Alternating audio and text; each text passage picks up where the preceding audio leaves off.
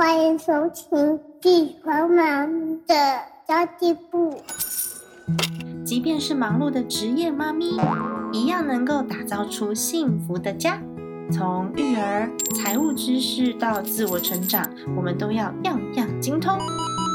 我是精算妈咪 Sandy Two，我会在这里透过自己自身经验的分享，以及访谈各个领域的专家达人，让你跟我一起打造属于我们自己的理想生活。Hello，大家好，我是陪你精算生活、创造理想人生的 Cindy Two。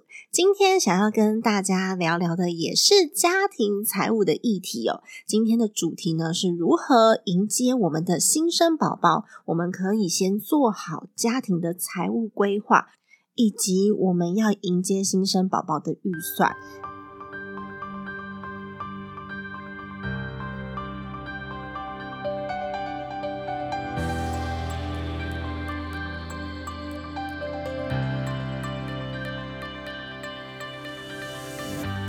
一个宝宝来到这个人世间，的确会花爸爸妈妈不少钱哦。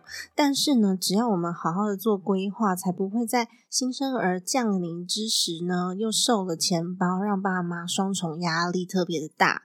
那其实参与一个生命的成长是一件很值得感动的事情，尤其是妈妈们感受应该很深，应该跟我一样吧。我就是看到那个超音波一颗小豆子，然后慢慢的每一次在做产检的时候，这颗小豆子呢，它都会在肚子里面长大，然后一直到伸出手、伸出脚，然后有看到五官，隔着肚皮就可以感受到它那个。小手跟小脚在那边很强健的踢踢踢呀，或者是他有时候手会伸啊的这种胎动，虽然妈妈们都觉得嗯胎动可能不太舒服，就像呃幼童小时候啊，他的腿是朝着我肋骨的，所以他只要伸长他的腿，他就会去顶到我的肋骨，然后每天都在那边踢，其实蛮不舒服的。但是呢，代表孩子很健康的在成长，然后他很努力的要来到这个世界上，所以每一次的不舒服都很令人感动。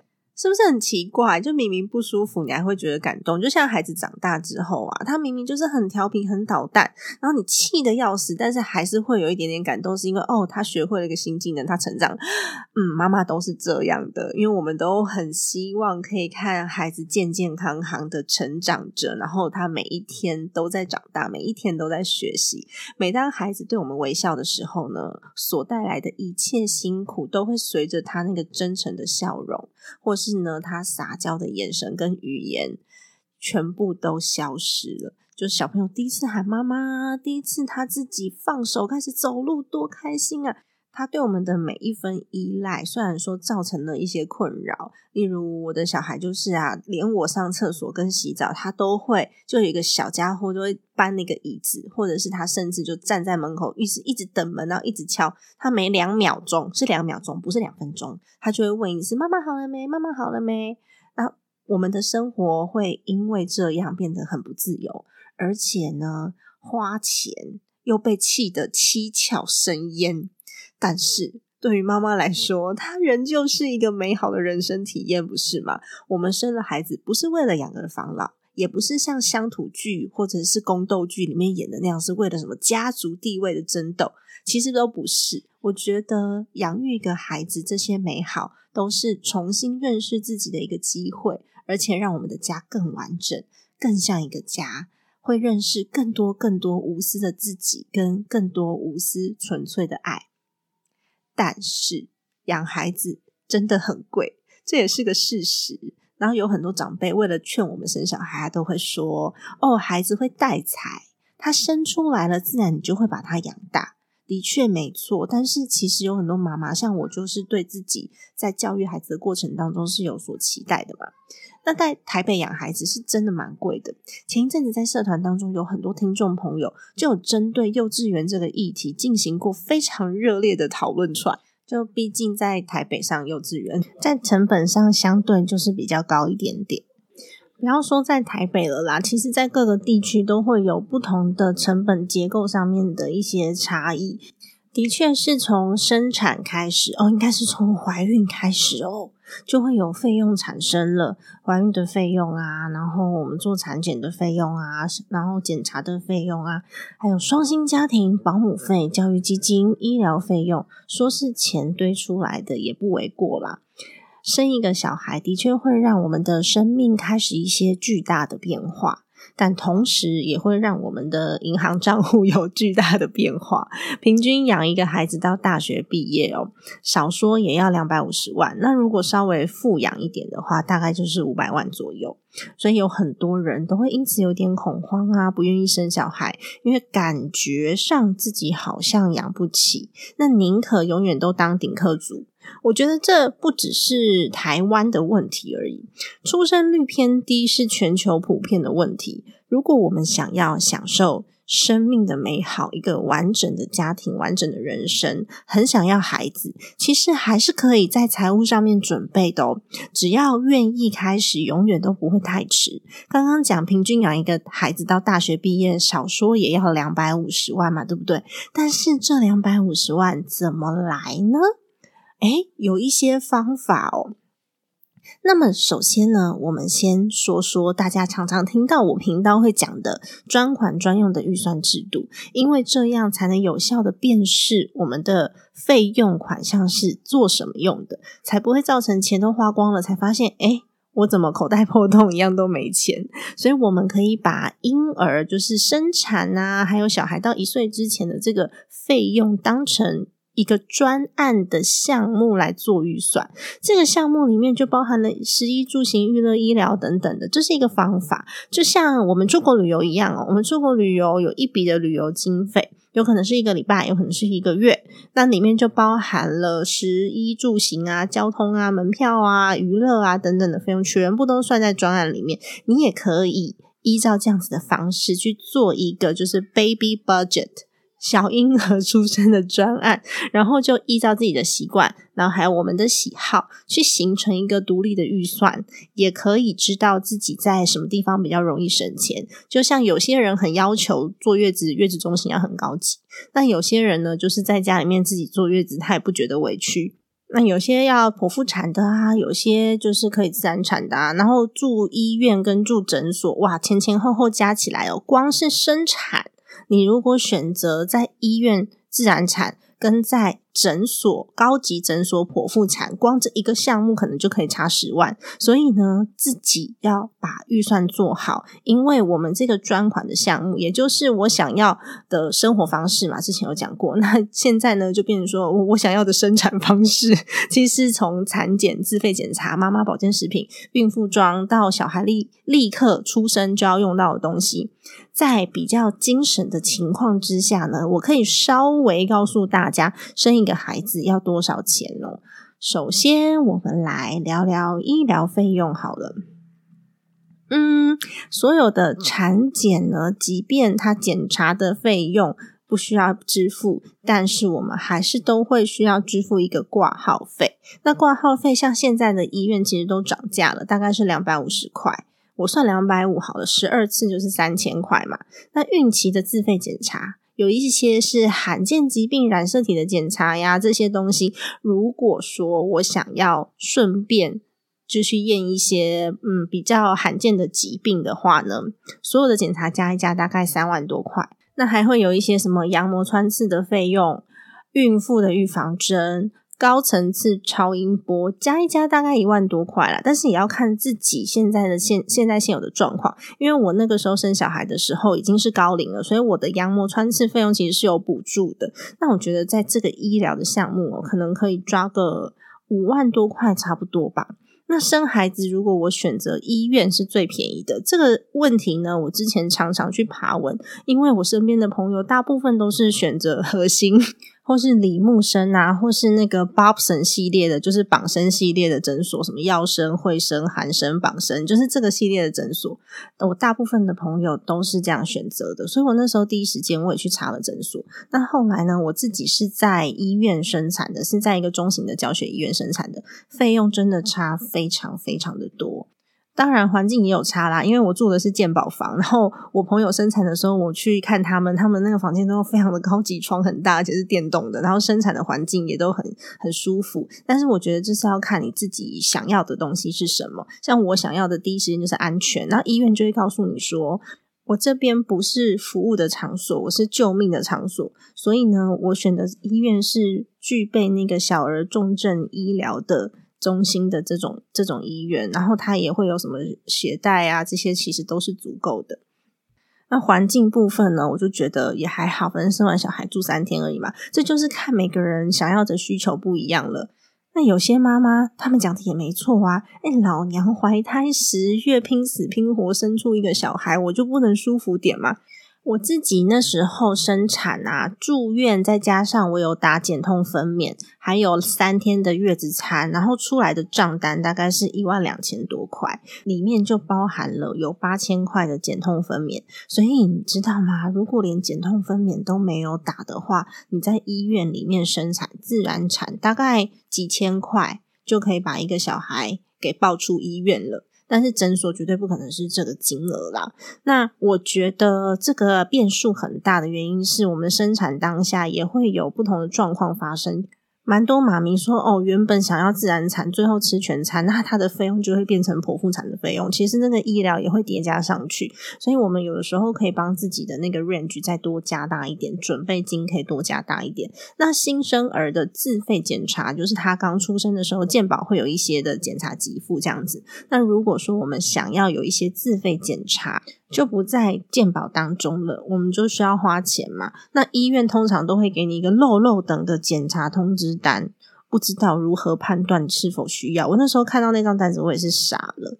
但是如果你全部都要做的话，大概是一万多块。那建议大家就是孩子出生之后先保险，再做检查。我自己的孩子，我曾经有分享过，我是在他还在肚子里面的时候就规划好保单，然后也去找了算命的老师。然后出生的当下，我其实在恢复室的时候就把孩子的生辰八字就直接赖给老师，然后我隔天就收到回应，其实三天内就已经把。户口登记好，然后我就去买了保险。那个时候我再来帮孩子做自费检查，才不会因为自费检查的项目有一些些异常就没有办法保险。这个是题外话了，因为我其我其实之前有在其他的集数里面有讲过。那其实如果你的孕期有一些不舒服，我们也会去看医生嘛。孕期的时候特别容易有一些些小小的不舒服，就紧张，然后去看医生。所以医疗的部分呢，我自己觉得大概准备个嗯七万块吧。那如果你选择在诊所生产，或是你就是一定要剖腹产的话，你就会有一些费用上面的变更。那如果你跟我一样，就大概就是。该做的检查要做啦，因为我觉得检查是蛮重要的。然后我也有打减痛分娩，然后在一般的大医院里面生，那有可能就七万块钱就够了。那如果说嗯经济上面比较不充裕，我觉得新生儿自费检查不见得必要。你可以问问看你的医生，因为医生有的时候会看这个孩子哪边。可能会有异常，但其实呢，蛮多孩子检查出来异常，是因为他在肚子里面还没有完全发育完成，他就被生出来了，所以他还会继续长，长好就好了。医生都会告诉你，所以其实那时候呢，因新生儿的自费检查，我其实没有做很多项目，我就是挑重要的做而已。那这部分，嗯，你可以估个两万多块吧，我觉得啦，就是估个两万多块，就是。在大医院生产，然后有打减痛分娩，住建保房。而且有做完所有的新生儿自费检查的话，大概就是两万出头这样子。那小朋友的预防针到一岁之前呢，其实他自费的项目大约就是轮状病毒跟肺炎链球菌这两个是自就是自费的。但是其实各县市的补助金额不一样，如果都没有补助的话，像新北市的补助就比台北市少，所以新北市的自费项目打完大概要一万五左右，不含挂号费哦，所以大概要一万多块。但是我觉得宝宝的。健康很重要，所以我全部都是自费打的。像轮状病毒，好像一剂三千多，三千六，然后他要吃两两剂口服，就其实就七千多块了。那肺炎链球菌我有点忘记金额，可是他好像是要打三剂，就是都有一点点不同啦。那宝宝的保险也很重要嘛，有些宝宝有可能他出生的时候呢，身体稍微比较虚弱一点，他就会常常的需要回去看医生，所以宝宝的保险也要预估在里面。那保险的话，我们会在其他的集数说明。那孕妇用品呢？我现在是一项一项列出来哦。我到最后会给大家一个表单，如果你真的要生孩子的话，你就是把那个表单填进去，你就知道大概花多少钱了。孕妇的用品有，我自己的话，我的孕妇的维他命这些我是没有省，因为我孕期的时候是我妈妈照顾我的，所以我其实全程几乎都是吃素，所以我就很在乎维他命这件事情。所以我的孕妇维他命总金额大概花了七千七百多块。那鱼油的话呢，是到后期才吃，前期没有吃，所以大概是两千多块。钙很重要，因为没有吃钙，我非常容易抽筋，所以我钙的用量也蛮大的。但所幸钙其实在维他命界算是比较便宜的，所以钙大概是三千六，然后益生菌一千二。因为益生菌我是觉得不舒服我才吃，我没有全部都吃，所以在孕妇的这个维他命这些综合维他命用品上面，大概花一万三千多、一万四千多这样子。那还有一些很重要的东西，一定要准备的，比如说。呃，孕妇会穿低腰内裤，因为你肚子很大，没有办法穿中腰的，你就准备个五到七件。那一件如果一百块就七百块啊。那孕期的话，胸部会大大小小，因为它有时候会涨奶，有时候会消下去，所以你就要准备孕期的时候的内衣。那如果一件五百块，也很便宜了吧？如果一件是五百块的话，三件大概就要一千五。那孕妇的牛仔裤，我那时候是买了两件，那一件大概一千多，因为我还是有上网去找那个二手的，就是有一些还是那个我我我丈夫就不好笑。他表妹送给我的，还有我妹妹送给我的，所以我没有买很多。那月亮枕我觉得非常有必要，因为肚子大不舒服，你其实真的睡不着。月亮枕的话，大概也就是一千五左右。那孕期的上衣，因为你肚子会变大，所以一般如果太紧身没办法穿。那我都没有买孕妇装，我一件孕妇装都没有买，我全部都是买宽宽大大上衣，然后就是之后可以把它再当成那种一般的衣服穿的这种。大概就是四五千块左右吧。那托腹带后期帮助我蛮大的，因为我的宝宝的那个位置比较下面。那所幸医生是说，因为我的什么。嗯，子宫颈比较长，所以宝宝虽然很低，但是没有关系。但是我我是要上下班的，而且我从我家到公司坐捷运将近要一个小时。然后你知道上下班的捷运呢，他们其实人多到他看不见你的肚子，所以几乎每天都是站全程，那很需要托腹带。然后还有待产包，里面滴滴扣扣的东西也是差不多一千多块。我记得我那时候综合起来大概花了两万六千五左右。那月子中心其实，如果你不住月子中心，订月子餐三十天的话，大概是四四到五万，要看你订哪一家。如果说是订购月子餐，那你自己买菜在家里面熬中药的话，大概是两万五。但是因为我的我我是在医院里面生产之后呢，三天之后就回家了，所以都是我妈妈在家里面煮菜。所以我是最省的那一种，大概就是两万出头这样子。那婴儿用品，婴儿用品呢，有一些小 paper 可以跟大家分享。这小 paper 呢，就是大家都会在小朋友出生的时候去送礼物来嘛。那有些送的是玩具，有些送的是棉被，然后有些会送什么沐浴乳啊，然后奶瓶啊这种东西。但那时候呢，请你千万不要客气，跟所有要送你礼物的朋友们索要。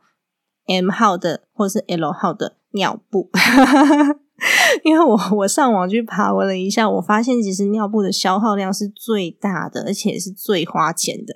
所以我那时候都跟大家讲，如果要送东西的话，我就只需要尿布，或者是你可以。有一些消耗品，比如说洗发精或者是沐浴乳这种，但我觉得尿布相当相当重要，因为尿布穿什么牌子，其实如果孩子没有过敏红屁屁的话，都没有什么太大的关系。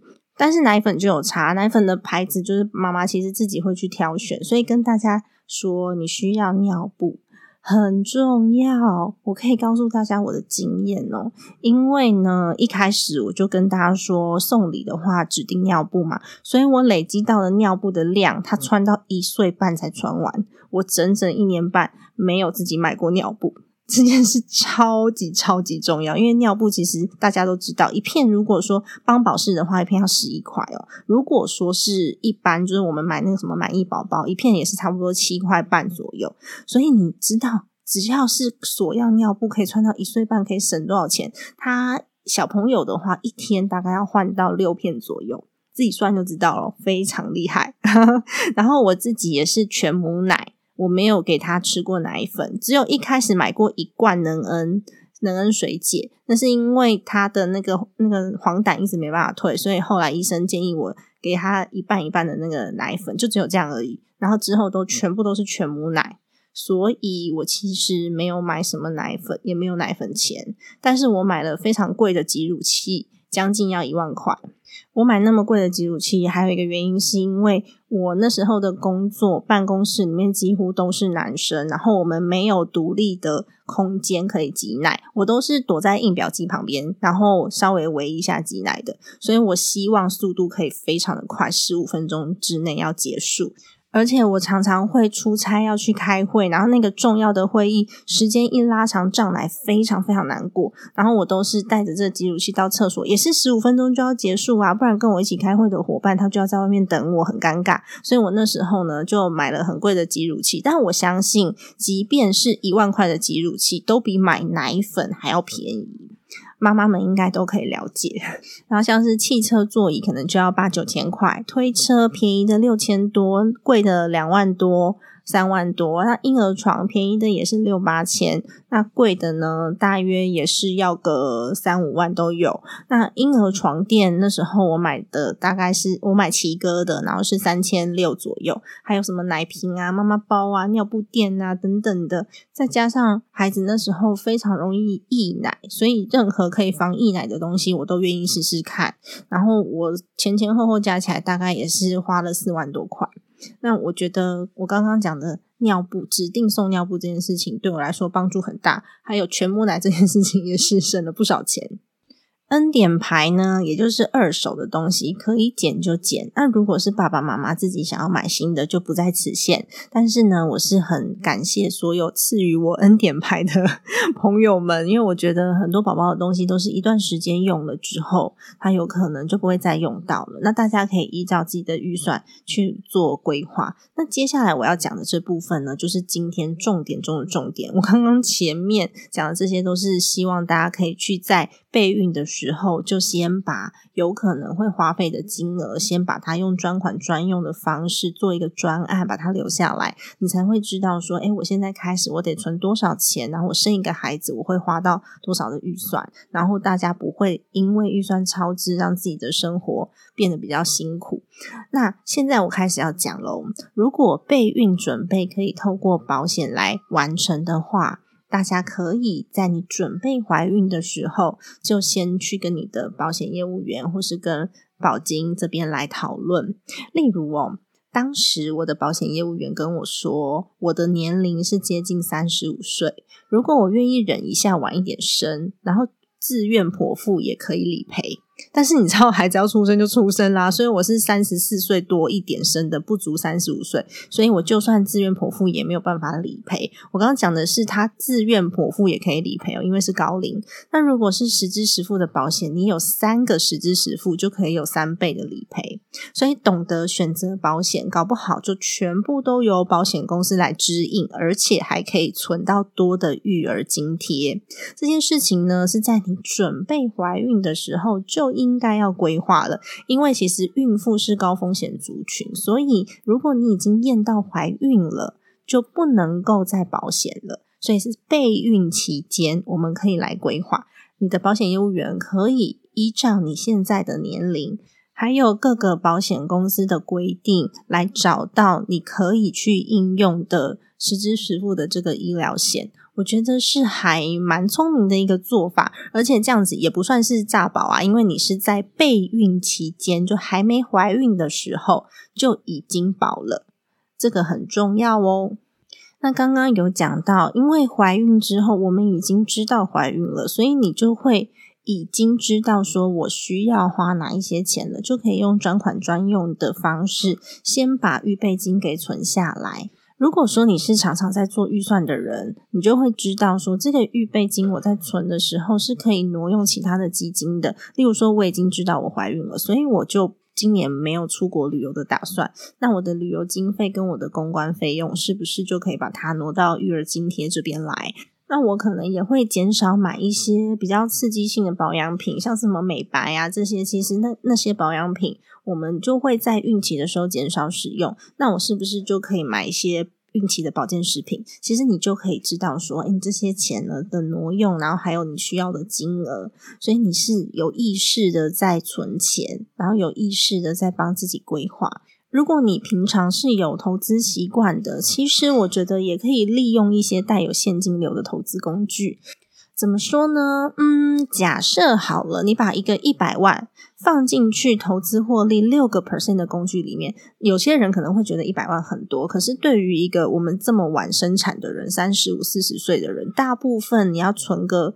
两三百万应该都还是有机会的。如果说你住家里的话，那你的长辈不需要你孝养，然后也不需要付租金，那更容易了。所以，我们假设把一个一百万放进去投资获利六个 percent 的工具里面。好，我假设哦，就是这个东西，它在帮你养小孩。配方奶一个月喝好一点的牌子，小朋友一一天要喝个五次吧，那大概就是三千三。那一年的话就是三万九千六。这是一年的费用哦，配方奶。那尿布刚刚有讲了，一片大概是七点五块。如果我们有精打细算的话，就买七点五块尿布就好了，一天换六次，一个一个月的话是一万三千五，然后一年就是一万六千两百块。所以尿布再加上奶粉，一年大概是五万五千八左右。那一个一百万放进六趴的投资工具里面，每一年呢可以帮你获得六万块。也就是说呢，我这一年的奶粉钱跟尿布钱，就是全部都是用投资工具生的利息来帮忙支付的。那我自己是因为喂母奶，所以我就直接省下来就存教育经费了。那刚刚说那个钱要怎么来？如果你生孩子所需要的费用是保险公司可以帮你支付，而且保险公司理赔完之后还有剩余的钱的话呢，再加上政府给的各项育儿奖励金。育儿的育婴留停补贴、育儿津贴，全部加起来也有个几十万。甚至呢，我有一个朋友，他比较夸张啦，他。因为想要生小孩，然后她就去研究保险，而且她还为了研究保险，就把她的老公送到保金公司里面去工作一阵子。因为她本来就是斜杠青年嘛，在家里面工作，然后是英文老师，所以她就让她的老公也去变成保险业务员，然后在保金里面学习。那她最后配搭出来的这个保险呢，让她理赔下来完了以后。他不但可以住非常好的月子中心，而且还多剩下三十几万，我觉得超夸张的哎，真的超夸张的。那当然呢，如果我们在规划的同时，我规划了我要备孕生小孩，可是我保险投保以后五年我都生不出来，那是不是这个保险费就浪费了？其实是有可能的啦。所以其实都要搭配自己的预算来做规划，会比较好一点。那像他这样子的状况，他剩余的钱。再加上呢，政府给的育儿津贴、育儿的育婴留停，然后这些东西全部加起来也有个五六十万，放进带现金流的工具里面，六个 percent，它每年就可以帮你买奶粉跟尿布了。那再加上呢，CT Two 的专款专用的存款计划，跟我的儿童教育基金的存款计划，就非常有机会呢，可以在压力比较小的情况之下，把孩子给安心的养大。但我要留下这些钱，还是有一个大前提嘛？也就是说呢，我这些育儿的补助费用，还有我理赔下来的保险费用，其实我每个月是不需要花费的。然后我每个月都还是有现金流，我先生还是有工作，然后或者是我们的其他的家庭预算省下来，然后让我可以把这些钱存起来。大前提就是我要先预先知道我会花多少的费用。我要预先存到这些足够的费用，它就是预算。那毕竟每个人要的条件不同，像我刚刚讲的，我的保险是三十五足岁才能理赔自愿剖腹产，但是我是自然产啊，而且我生小孩的当下是三十四岁多，不满三十五足岁。那有一些条件可能就会不一样。有些在听节目的朋友，你可能会觉得说啊，我也没有满三十五岁，所以我是不是不能够理赔？呃，不是这样的，是刚好我的保险公司的条件是这样，但是各家保险公司的条件不太一样。那再加上呢，我当时为什么没有用到这个保险的费用？还有一个原因是我自己本身也不是计划生产的，因为我努力了五年多。如果大家有去听不孕症的那一集的话，就知道说我是结婚了五年多我才才怀孕的。那时候我已经放弃了，所以我放弃生小孩之后，我才自然受孕，所以我也没有为了要生小孩多规划保险。但是最后一项我有做，就是我所有政府的育儿补助全部都被我拿去投资了，然后让我多了很多的育儿津贴可以使用。其实所有的财务计划都一样，要看你自己的起点是什么。所以如果说你有计划要生小孩，其实现在就可以开始规划了；或是你有计划生二胎，那就都是一样的啦。但是为了孩子省下预算，或是为了孩子独立做一个财务预算的话，不代表你自己现在生活的预算必须要受到很严苛的检视才有办法达成。或许我们就可以用其他的方式啊，就像我刚刚讲的那些方式。但是这些钱的确要从其他的地方来嘛，所以呢，我们就可以稍微去检视一下自己现在的支出有没有地方是可以缩减的。就像我刚刚说的，我们可能诶怀孕了没办法出去旅游了，它就可以被缩减。那第一步，第一步就是先检视自己每个月的预算，那哪一些是可以缩减的？那哪一些是？我现在完全就可以不需要的，这可以是当做你的第一步。那么这些省下来的金额，就可以把它编列到你为了生产所列出来的这个专案项目里面的规划，让你不要脱离你原先的财务目标太远。我其实蛮鼓励大家的哦，不论你在做哪样的专款，你都要画出这个时间线，然后都要列出你花费当下的那个 key point、key date 那个时间点是什么时候。这时候呢，我们才可以把我们存款这个目标画在时间点上面。也就是说，在那个要花费的时间点达成之前，例如说我每一次的产检是几月几号，然后呃，我的高层次超音波是什么时候要做，你就会知。道那个时间点，小孩出生预产期是什么时候？那个时间点就是我要规划到多少的金额，这件事情是还蛮重要的。所以用时间线来去抓预算分配这件事情呢，我蛮鼓励大家，就是无论你做任何预算都可以这样做。虽然说新生命的到来让我们觉得非常的兴奋、非常的开心，然后也非常的期待，但是呢，我们不应该因为孩子的出生就牺牲了自己所有的一切，因为到最后呢，就是我们还是要过好自己的生活，才有可能呢，用好心情来面对孩子，来照顾孩子。所以呢，我们在做这个清单的时候，也不要太贪心。就是别的宝宝要的，别的宝宝有的，我也想要；那别的妈妈有的，我也想有。就像我告诉大家，我没有去月子中心，我当下就省了十几万，接近二十万的金额吧。